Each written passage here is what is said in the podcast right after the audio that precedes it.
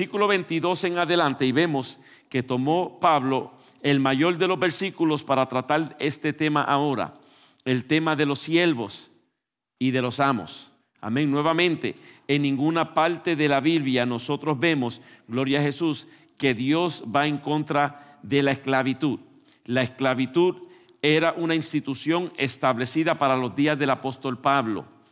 La esclavitud era una institución que estaba establecida para los tiempos de los discípulos, para los tiempos antiguos. Se le permitía tener a ellos esclavos.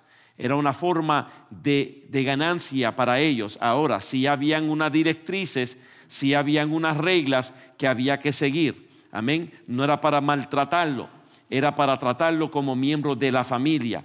Y nosotros vemos que esto es lo que sucedía. Abraham tenía esclavos, pero eran como miembros de su familia. Isaac tenía sirvientes, pero eran como miembros de la familia.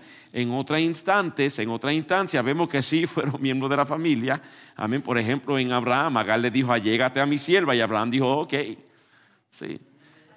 A Rebeca y, Lea le, dijeron lo mismo, ¿verdad? Allégate a mi sierva, y él dijo, ok. Entonces sí fueron eh, miembros de la familia.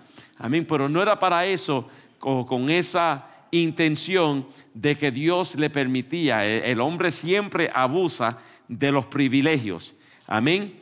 Entonces, Pablo le dice en el versículo 22, siervos, obedeced en todo a vuestros amos terrenales, no sirviendo al ojo. ¿Qué Pablo quiere decir con esto? No sirviendo al ojo.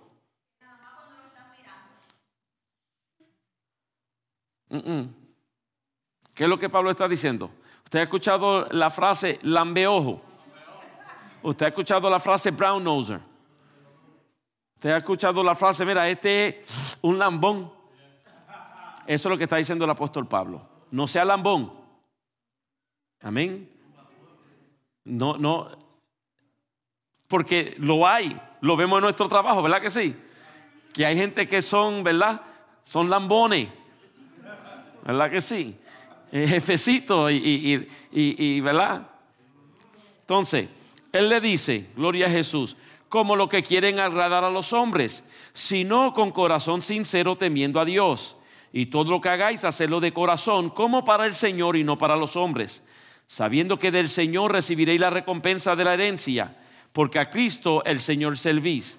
Mas el que hace injusticia recibirá la injusticia que hiciere porque no hay asesión de personas. Amos hacer lo que es justo y lo que es recto con vuestros siervos, sabiendo que también vuestros siervos tenéis un amo, sabiendo también que vosotros tenéis un amo que está en los cielos. Amén. Nuevamente, eh, eh, la, la, esclavitud era una institución instituida para los días del apóstol Pablo. En ninguna parte de la Biblia nosotros vamos a ver que ninguno de ellos se fue en contra de esto. Ninguno, ni Pablo, ni aún Cristo mismo. Al contrario, en cierta ocasión, la Biblia me habla de un, de un eh, siervo, de un esclavo llamado Onésimo, que se piensa que le robó a Filemón y Filemón lo metió preso. Ahí se encuentra con el apóstol Pablo dentro de la prisión. Pablo lo restaura y Pablo cuando lo restaura y es dado libertad, ¿donde quién lo envía Pablo? Donde, donde Filemón porque Pablo entiende que le pertenece a quién? A Filemón.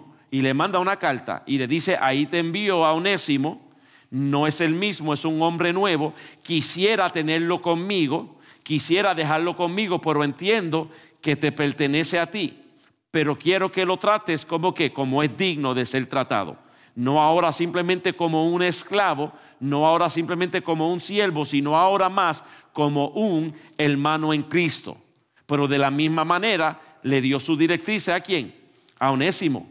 Porque lo que sucedía era que porque eh, Juan era mi amo y yo era esclavo de Juan, porque yo era cristiano, Juan cristiano, entonces yo le iba a tomar ventaja porque él era cristiano. No, eso el apóstol Pablo dice, no puedes hacer eso. De la misma manera que el amo no puede tomar ventaja del siervo, el siervo no debe tomar ventaja de qué? Del amo deben servirse y amarse mutuamente como para el Señor, entendiendo que el trabajo que yo estoy haciendo, lo estoy haciendo para Dios y no para el amo que tengo, pero yo como amo también lo estoy haciendo para Dios y no simplemente que estoy empleando a este siervo. Amén. Entonces el apóstol Pablo, gloria a Jesús, le va a hablar. Y nuevamente nosotros no vemos a la iglesia eh, hablar en contra de esto por varias razones. Número uno es que la iglesia en sus comienzos no tenía los números para cambiar eh, the political view. Eh, no sé cómo se dice, el, el, el, de eso, el the politication viewation.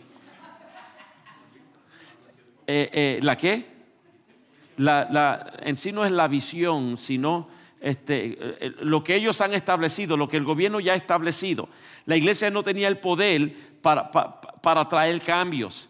A diferencia de nuestros días, nosotros vemos que la iglesia tiene números. Amén. Y nosotros hemos visto que cuando la iglesia se une, la iglesia puede cambiar ciertas cosas. Amén. Porque todo en base a los números. Para aquellos entonces, número uno, primero no lo tenían. Número dos, temían ellos. Amén por lo que estaba sucediendo. Las persecuciones de ellos eran persecuciones grandes, bendito sea el nombre del Señor, gloria a Jesús. Por lo tanto, ellos no hablaban de esto. Ahora sí, Pablo cuidadosamente le daba instrucciones a ellos que si el creyente que era esclavo podía ganar su libertad, porque había manera de tú ganar tu libertad, había manera de tú comprar tu libertad. Amén. Muchos esclavos lo que hacían era que trabajaban, guardaban y luego compraban su libertad, porque entendemos, bíblicamente hablando, que eran esclavos. ¿Por qué? Porque alguien venía y ofrecía un dinero por ellos, los compraba, como sucedió con el caso de José, que fue comprado para ser esclavo. Amén. Y había momentos dados donde el esclavo podía comprar su libertad. Y Pablo entonces, en ciertas ocasiones, Pablo eh, eh, encouraged, este, motivaba eh, al creyente, al amo creyente, al igual que al esclavo creyente, al amo, a que permitiera que el esclavo creyente pudiese comprar su libertad. Amén. Que pudiese tener la oportunidad. Y hubieron momentos dados en la Biblia donde hubieron algunos esclavos que compraban su libertad, pero se quedaban ahí como esclavo, ahora voluntariamente y no como esclavo. Amén. ¿Por qué? Porque eran tratados bien por su amo. Amén. Y como eran tratados bien por su amo, se quedaban ahí. Vivían ahí, trabajaban ahí, esta vez no como esclavos, pero se quedaban, permanecían ahí trabajando. Entonces el apóstol Pablo, gloria a Jesús, le habla y le dice las instrucciones. Amén. Número uno, no trate de ganarte el favor, amén, haciendo lo indebido. Y, esto nosotros, mire, hermanos, cuando yo trabajaba en la finca, el vago era el que salía bien. El trabajador siempre lo cogían. ¿Por qué? Porque el trabajador no está pendiente cuando venía el amo, está trabajando y cuando se cansaba tomaba un tiempo de descansar y si llegaba el amo lo cogía que descansando. Pero el vago siempre estaba descansando, pero estaba verando el, al dueño y cuando venía el dueño se hacía el, el que estaba trabajando. Y eso sucede en los trabajos, ¿verdad que sí? El que es vago siempre está velando por si, se acerca el jefe, si se acerca el supervisor, porque no le gusta hacer nada, pero cuando lo ve, Capito está tirándole palabra al supervisor y el supervisor lo ve todo sudado, como que se está trabajando. El otro no. Amén. Y esto es lo que habla el apóstol Pablo. Amén. Que no podemos ser de esa manera. Amén que no debemos ser de esa manera, sino que debemos eh, eh, hacer lo correcto. Amén. Hacer lo correcto. No solamente el esclavo, sino también el amo. Entonces él le dice la razón, sabiendo que todos nosotros también tenemos a quién? Un amo en el cielo. El problema estriba, hermano, por lo, por lo que hay distorsión en la iglesia es porque hay muchos que no han conocido a Dios como su Señor. Amén. Y eso es un gran problema. Hay muchos dentro de la iglesia que simplemente conocen a Dios como un salvador, como un sanador, pero no lo conocen como su Señor, como su amo, como su dueño. Pero Dios es el dueño de nosotros. Amén. Él es el dueño de todo esto. Con la diferencia, hermano, de que nosotros somos voluntarios. Amén. Nadie te obligó. Nadie te puso una pistola en la cabeza y te dijo tienes que hacerlo. Amén, somos voluntarios, pero somos siervos, Somos esclavos. Y en esta vida yo soy esclavo de uno de dos. O soy esclavo de Dios o soy esclavo del diablo. Pero de uno de los dos voy a ser esclavo. Nosotros, el hombre se, se, se, eh, pompa, ¿verdad? Se, llena de, de, cuando le dicen siervo. Y siervo lo que significa es esclavo, hermano. Siervo es una palabra que lo que significa esclavo. Amén. Nos pompamos nosotros, sacamos pecho. Oh, me dijo siervo. Somos esclavos. Un, ministro. Ministro es uno que sirve. ¿Y uno que sirve un qué? Un esclavo.